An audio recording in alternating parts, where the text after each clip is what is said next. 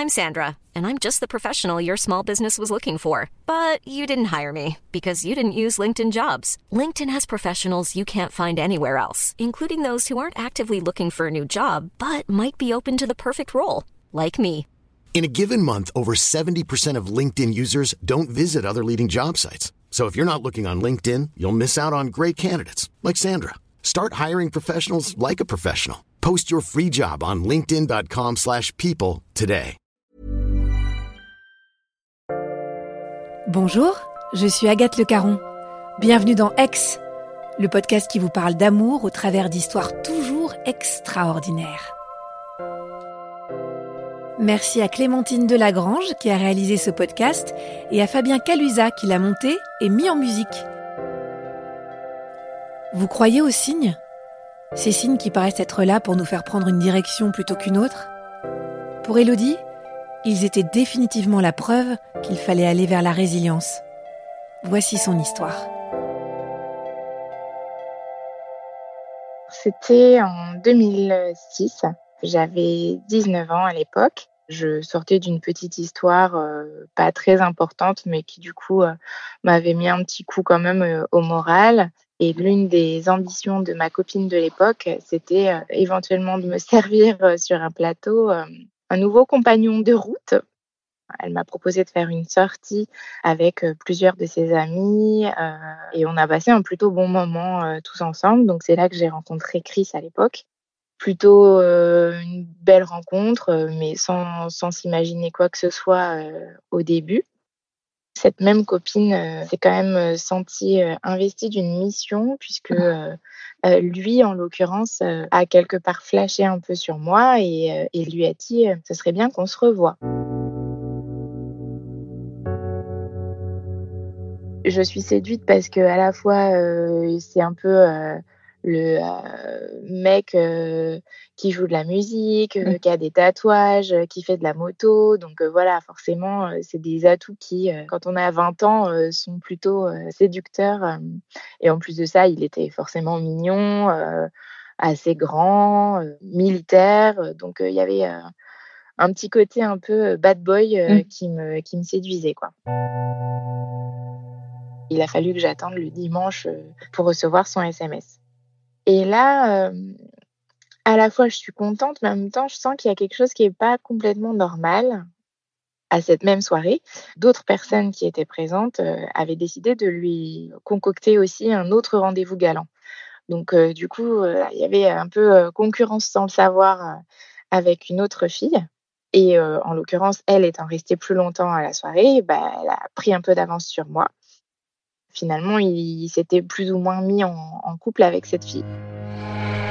Du coup, forcément, euh, je me trouve un peu déçue. Quoi. Je passe mon chemin, mais en même temps, euh, la rentrée arrive. Donc, euh, moi, j'étais en IUT à l'époque. Et puis, bah, je continue d'en parler avec ma copine.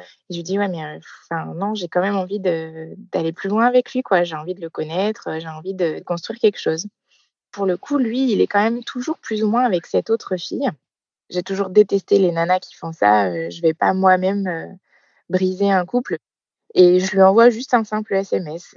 Vraiment pas du tout euh, séducteur ni rien, mais juste pour prendre des nouvelles.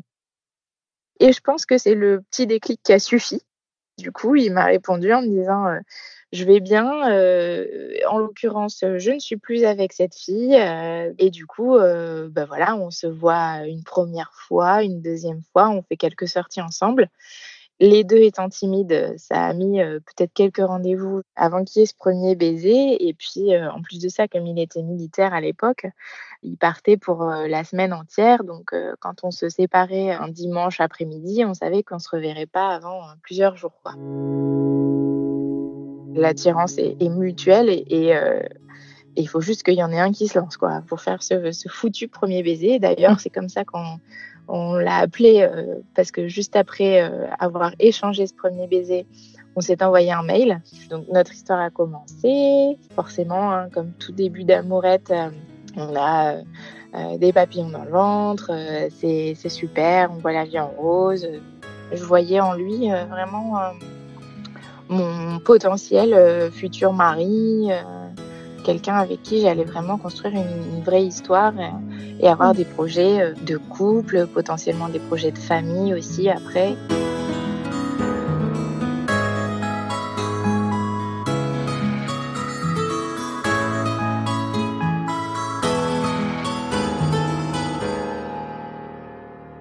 Concrétise notre histoire puisqu'en fait moi je pars en études, euh, du coup euh, je quitte euh, le cocon familial et lui en profite pour quitter l'armée et reprendre une formation, timing parfait pour se mettre en ménage.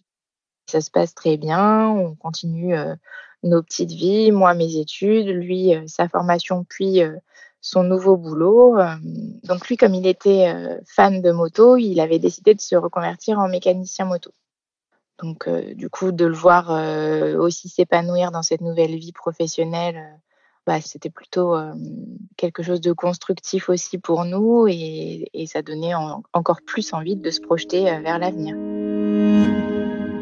On s'installe en région parisienne et là, les projets deviennent un petit peu plus concrets. Moi, je commence à parler de mariage, tout continue à aller plutôt bien sauf financièrement. Et il se dit que pour que ça aille bien, euh, moi n'ayant pas de revenus puisque étudiante, euh, il dit qu'il faudrait peut-être euh, du coup trouver un deuxième boulot et trouve un job de gardien de nuit dans une entreprise où il doit faire voilà des rondes de nuit pour assurer la sécurité, etc.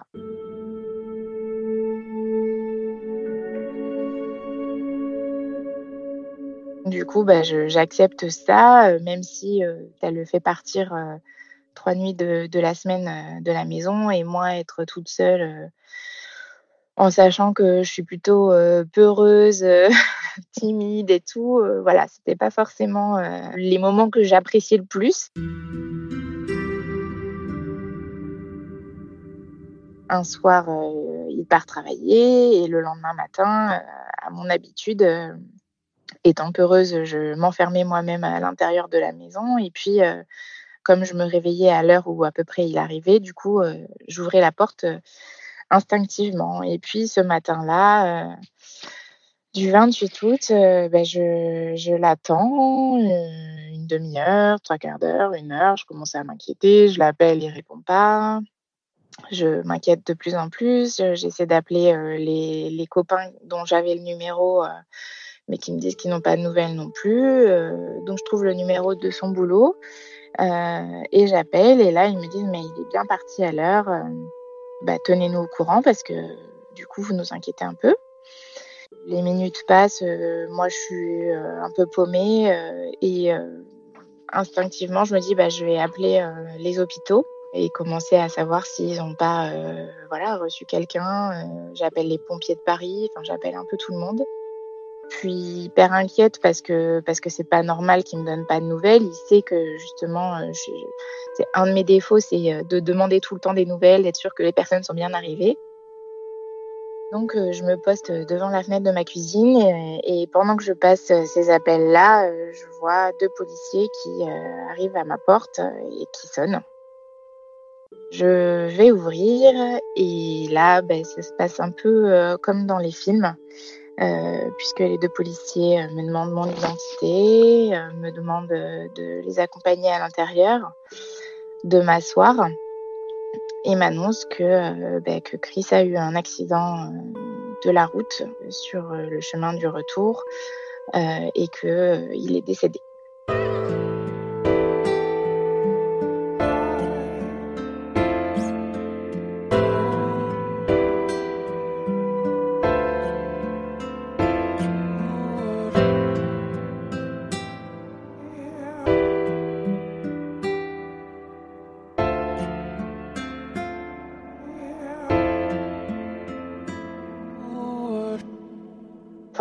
Tout s'écroule autour de moi. Je comprends pas trop ce qui m'arrive. Je suis toute seule euh, avec ces deux policiers qui, eux, euh, tentent tant bien mal de, rester euh, stoïques et, et calmes.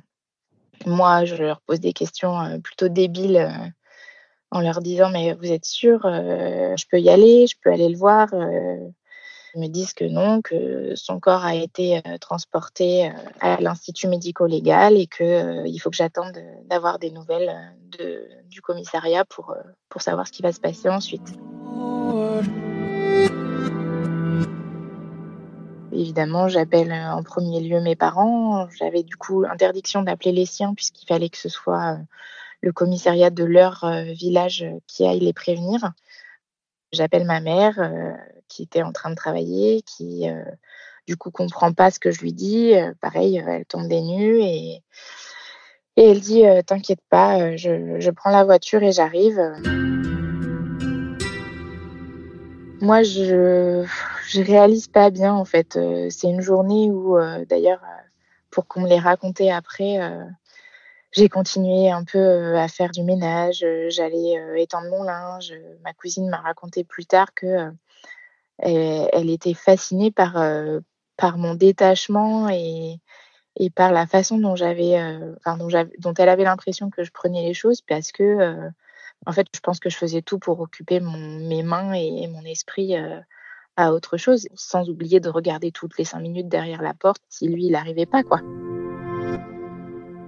Ses parents m'ont appelé et puis après, euh, ben, ils se posent des questions euh, logiques pour une personne âgée, mais pas du tout pour une personne de 27 ans, de ben, les funérailles, comment ça s'organise, moi, à l'époque, euh, j'avais l'intention de le demander en mariage, mais j'étais pas du tout sa femme, donc j'avais aucune légitimité et, aucun pouvoir de décision sur quoi que ce soit. Euh, pour autant, je me sentais euh, quand même investie de, de, certains choix et de certaines décisions parce que je le connaissais, quoi. Donc, j'avais l'impression de savoir ce qu'il aurait aimé pour ça même si forcément à cet âge-là, c'est des sujets qu'on n'évoque pas. Et, maintenant, je le fais. J'en discute parce que je veux pas de nouveau prendre une décision qui ne serait potentiellement pas celle que la personne aurait souhaité prendre.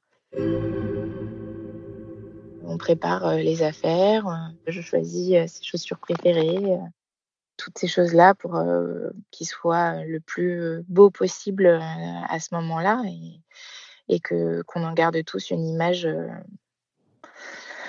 belle, si on peut dire ça comme ça.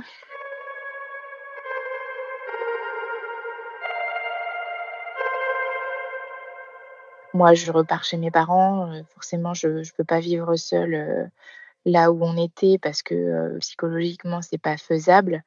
J'avais la chance d'avoir mes parents qui m'ont forcément repris sous leur aile et qui m'ont gardé plusieurs mois, pas plusieurs années, parce qu'au bout d'un moment, ma mère s'est sentie investie de voilà de me remettre un peu sur les rails et m'a redonné un peu un coup de boost en me disant allez, ça fait un an et demi, je sais que la douleur ne s'en va pas comme ça, etc. Mais il faut que tu reprennes le cours de ta vie, au moins professionnel.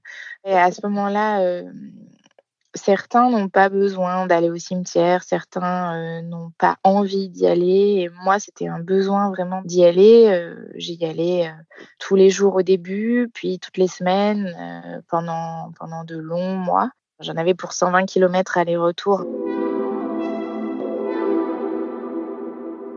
J'ai validé ma, ma soutenance une dizaine de jours après l'accident. J'ai plutôt réussi malgré tout à valider mon master en communication. Et puis j'ai pris euh, ensuite euh, la décision de d'attendre quelques temps, de prendre du temps pour moi et euh, ensuite de chercher du travail.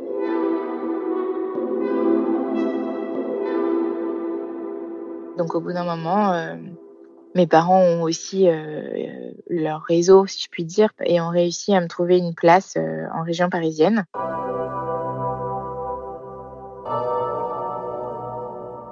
Me voilà de retour euh, dans l'entreprise euh, que j'avais quittée quelques mois auparavant. Disons que j'avais repris une activité, donc euh, forcément déjà, ça met une cadence dans le quotidien et même si je, je, pensais toujours à lui et que je passais mes week-ends à faire l'aller-retour au cimetière encore, j'allais mieux, on va dire, de mieux en mieux sans aucune pression sur une vie sentimentale à venir. Euh, voilà, j'étais pas forcément prête à ça. Euh, j'envisageais absolument pas ça.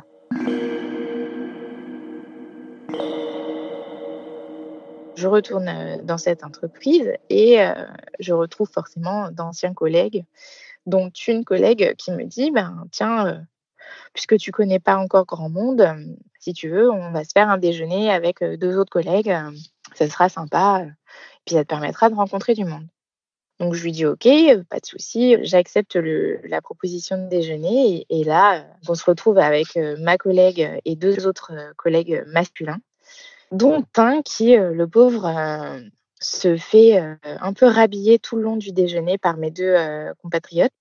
Lui était plutôt timide aussi, plutôt rigolo en fait. Il se cachait derrière des blagues pour en fait masquer sa timidité et surtout sa gêne parce qu'en fait mes deux autres collègues m'ont fait un portrait de lui, le fêtard qui fait plein de soirées chez lui, qui a plein de nanas qui viennent danser et tout ça. Et, alors là, moi, je me suis dit, mais je sais pas ce qui est vrai, ce qui est faux, mais ce portrait, ça me semble pas du tout intéressant.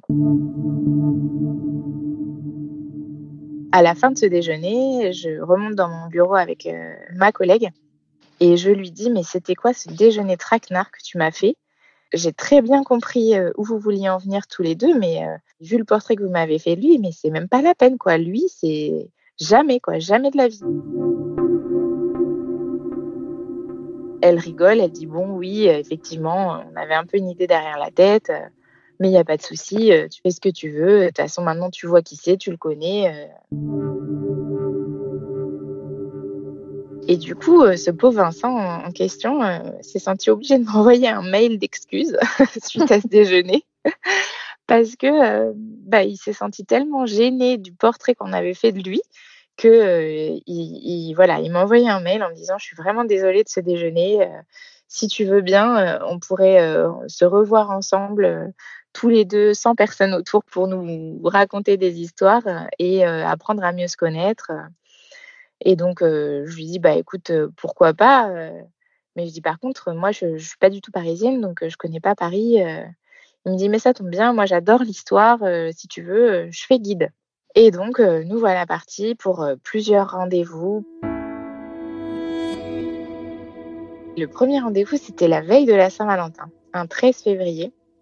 Donc ça a quand même mis deux mois entre le déjeuner qu'on avait eu et le premier vrai rendez-vous de balade. M'emmène dans les rues de Paris, pas forcément dans tous les monuments que, tout le monde connaît, mais dans les arènes de Lutèce par exemple. Il raconte des tonnes d'anecdotes, d'histoires.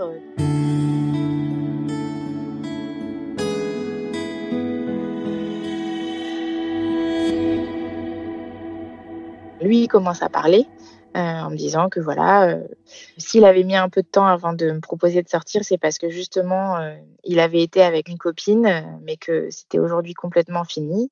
Moi, à ce moment-là, je le prenais vraiment comme des moments entre potes, quoi. J'apprenais du coup à le connaître. Je découvrais différentes choses de sa vie. Et, et, donc en vient cette histoire de vie sentimentale. Donc lui me dit que à ce moment-là, il a personne dans sa vie et forcément se pose la question retour sentant le sujet arriver euh, et connaissant euh, surtout le, lien qu'on avait entre nous deux, qui était euh, ma collègue de boulot, je lui dis, mais toi, qu'est-ce que tu sais? J'avais bon espoir quelque part que ma collègue ait un peu défraîchi le terrain et, effectivement, c'était le cas. Il m'a répondu, je pense que je sais le plus important. Je crois me souvenir que j'étais pas rentrée dans trop de détails. On a continué à se voir, on a continué à discuter et puis bah, petit à petit, euh, je lui parlais de Chris.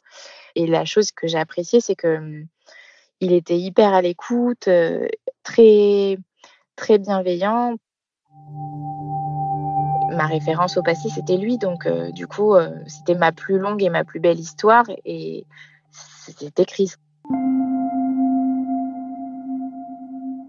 D'ailleurs, jamais, et même encore aujourd'hui, quasiment dix ans plus tard, jamais j'ai appelé Chris mon ex. C'est pas mon ex pour moi. C'est pas une histoire qui s'est finie euh, volontairement. On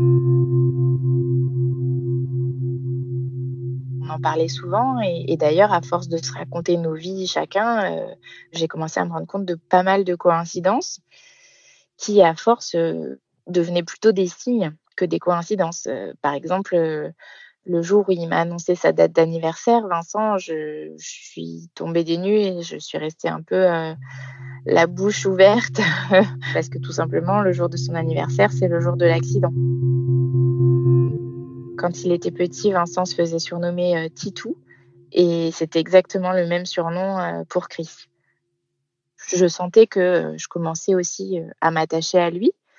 Mais, mais j'avais toujours cette réserve parce que quelque part, pour moi, de me remettre en couple, c'était bah, c'était pas tromper Chris, mais, mais casser quelque chose par rapport à notre histoire. Et, et je savais pas bien comment j'allais vivre ça et comment ça allait résonner en moi.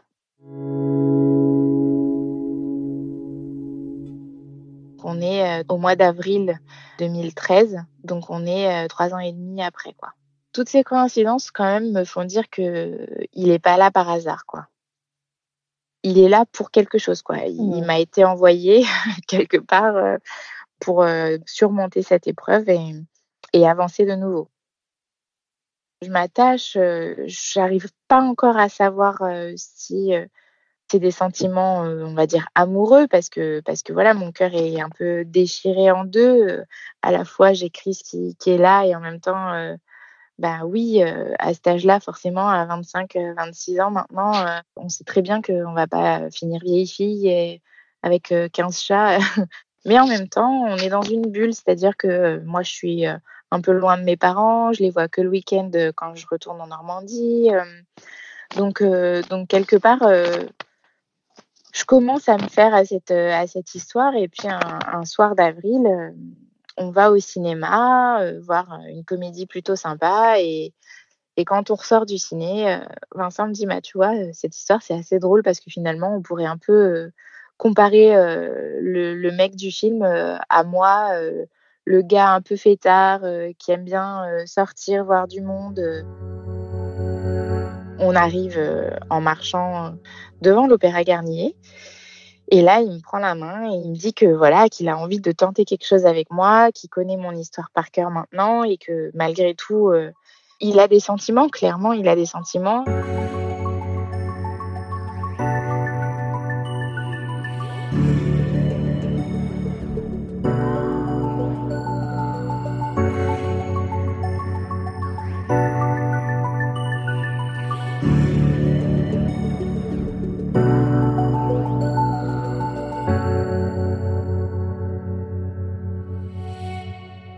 Les mains, il me raconte tout ça.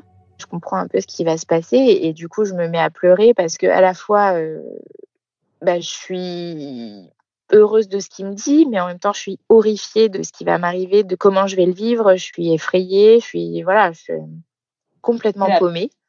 C'est la première fois que j'envisage une autre histoire après Chris et, et du coup, ben, à la fois, je, je suis positive mais en même temps, je me dis, euh, si je commence une nouvelle histoire, je tire un trait définitif sur lui, quoi.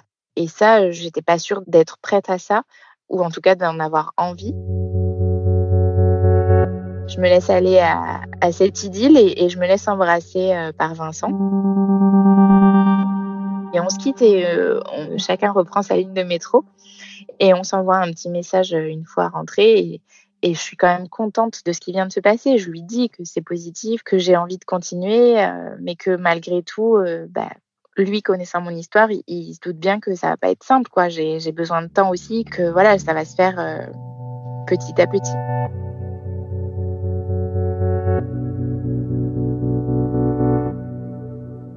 Ça, c'est début avril. Et donc, notre histoire commence. On se voit régulièrement. La première fois qu'on s'est retrouvés en intimité, euh, ça a été euh, à la fois étrange. Je pensais pas euh, être si proche d'un homme après ce qui m'était arrivé aussi rapidement après ce premier baiser, quoi.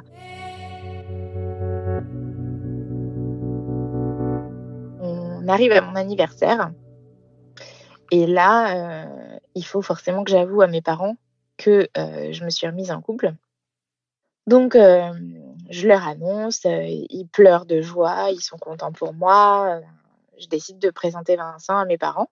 Lui, il se retrouve euh, dans mon cocon à moi, familial, où finalement rien n'a bougé depuis trois ans et demi. C'est-à-dire que j'ai encore des photos de Chris et moi dans des cadres, sur les murs, des photos où Chris est avec mes parents aussi parce que voilà, comme on avait vécu quand même presque quatre ans ensemble et tout le monde s'était attaché à lui, donc il est un peu pas partout, mais voilà, il est présent quoi. Donc du coup, forcément, un, malaise de mon côté, un malaise du sien aussi à Vincent parce que il s'attendait certainement pas à ça.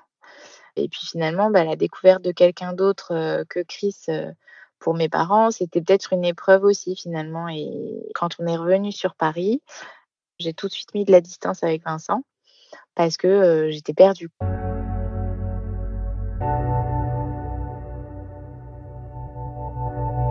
Je lui ai dit que suite à ce week-end, j'avais besoin de réfléchir, j'avais besoin de temps et que j'étais pas sûre de, ce que je voulais.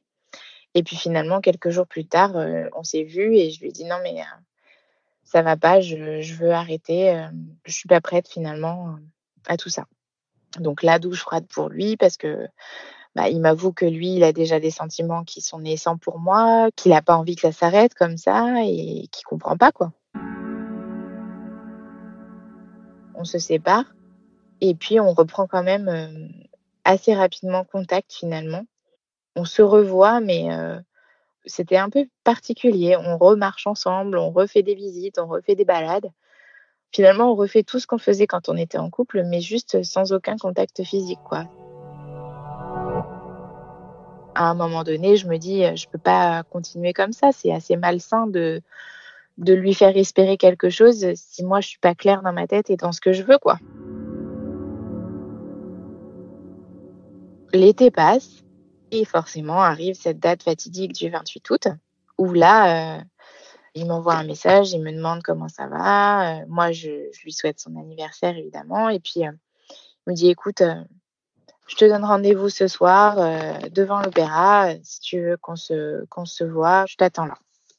Même si je me l'avoue pas, j'ai des sentiments pour lui. On, se connaît hyper bien, on s'entend très bien, on se complète, euh, on rigole. Enfin, il y a, tout qui va bien, quoi.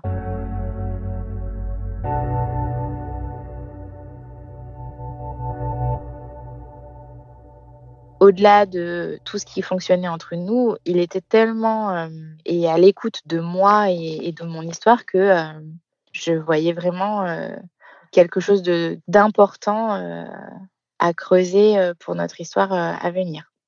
Donc ce soir-là, il m'attend et moi, euh, au bout d'un moment, je me dis allez, euh, je le rejoins. Sauf que moi, je pars de mon petit appartement de Levallois et, je pars comme ça à pied. Je commence à rentrer dans Paris tranquillement, mais en fait, je ne sais pas du tout où je vais. Donc euh, au bout d'un moment, je l'appelle et je lui dis voilà, je suis, censée venir te rejoindre, mais je ne sais pas où je suis. Du coup, il me dit mais bouge pas, dis-moi où tu es exactement. Donc je tente de lui donner une adresse approximative et lui me rejoint très très rapidement et me raccompagne euh, tel un gentleman euh, à la maison. Donc évidemment sur le chemin, ben, on discute. Euh, je crois que je lui dis simplement que, que je suis prête, mais que psychologiquement, je ne vais pas pouvoir faire cette démarche aujourd'hui, le jour de l'accident et de l'anniversaire. Quelques jours se repassent entre-temps et, et, début septembre, on, se, on se réembrasse et cette fois-ci, ça a été reparti euh, pour de bon, quoi. Je me suis vraiment autorisée à vivre cette histoire. Je me dis que quelque part, en fait, je pense que inconsciemment, j'attendais que le 28 août passe pour euh, me laisser maintenant aller à, cette relation, quoi. En me disant, euh, ok, c'est bon, j'en ai passé un avec lui, même si on n'était pas officiellement ensemble. Maintenant, j'y vais, quoi. Je me lance et, quelque part inconsciemment, je me disais que j'avais quasiment un an devant moi avant le prochain et que euh, bah, d'ici là, forcément, les choses auraient avancé, se seraient construites et ça irait forcément mieux pour ce prochain anniversaire. Quoi. Et donc, euh, tout a continué. Euh, on s'est assez rapidement mis en ménage finalement. Je crois qu'au bout de six mois, on emménageait ensemble. On était en couple depuis début avril 2013 et je ne lui avais toujours pas dit je t'aime. Lui me l'avait dit, euh, toujours au détour d'une balade euh, parisienne. Je me souviens très bien, on était passé euh, au travers de la cour carrée du musée du Louvre. Je me suis pas sentie de lui répondre tout de suite en fait. J'y arrivais pas. Pourtant, je pense que profondément, je le pensais et je l'étais amoureuse de lui, mais ça sortait pas. En septembre qui a suivi, on est parti à New York. Et bon, bah là, franchement, c'est le moment, quoi. Il y a, tout ce qu'il faut. On est en voyage La ville est super, le voyage est génial. Allez,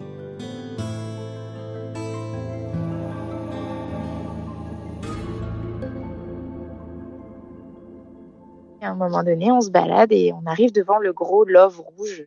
Et donc là, je me dis, non, mais c'est le moment. Euh, je peux pas passer euh, à côté de ça. il faut que je lui dise maintenant. Maladroite comme je suis, euh, je, lui dis, attends, attends, attends, on part pas tout de suite. Je dis, tu vois, le love, là, ben, c'est moi. C'est-à-dire, c'est moi, et ça veut dire quoi Je le regarde, je dis, bah, c'est moi, tu vois, tu comprends, le love, l'amour, voilà, quoi. Et, euh, au bout d'un moment, je dis bon, allez, arrête un peu tes enfantillages là. Et, donc, je lui dis, euh, bah, je t'aime.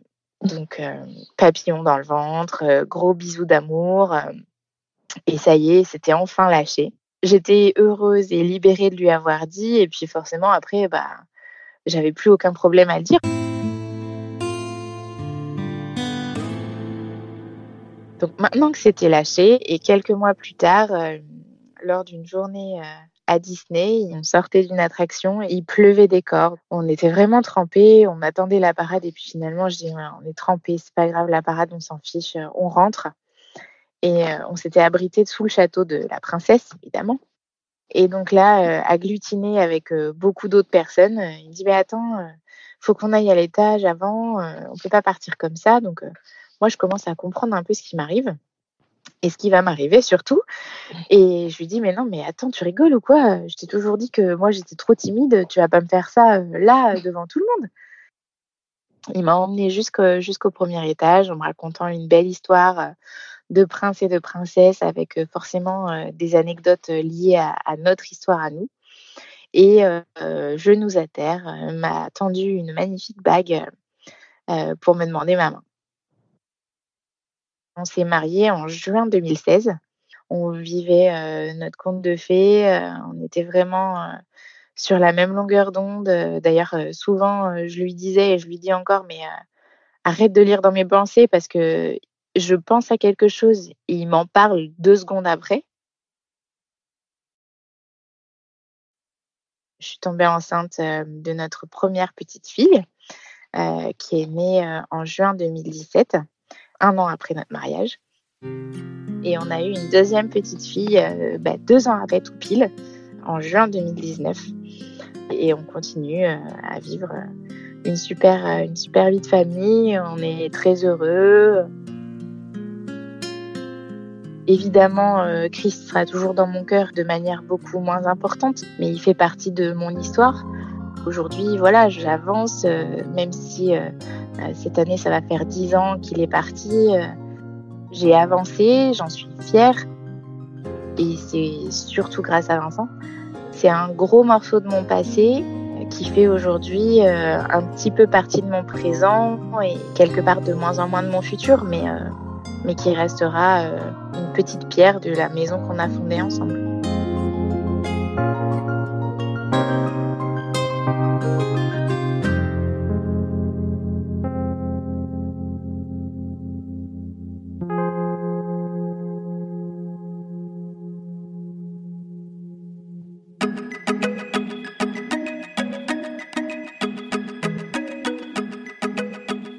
Merci à Clémentine Delagrange qui a réalisé ce podcast et à Fabien Calusa qui l'a monté et mis en musique. Si vous avez aimé cette histoire, n'hésitez pas à mettre 5 étoiles sur toutes les plateformes de podcast et parlez-en autour de vous.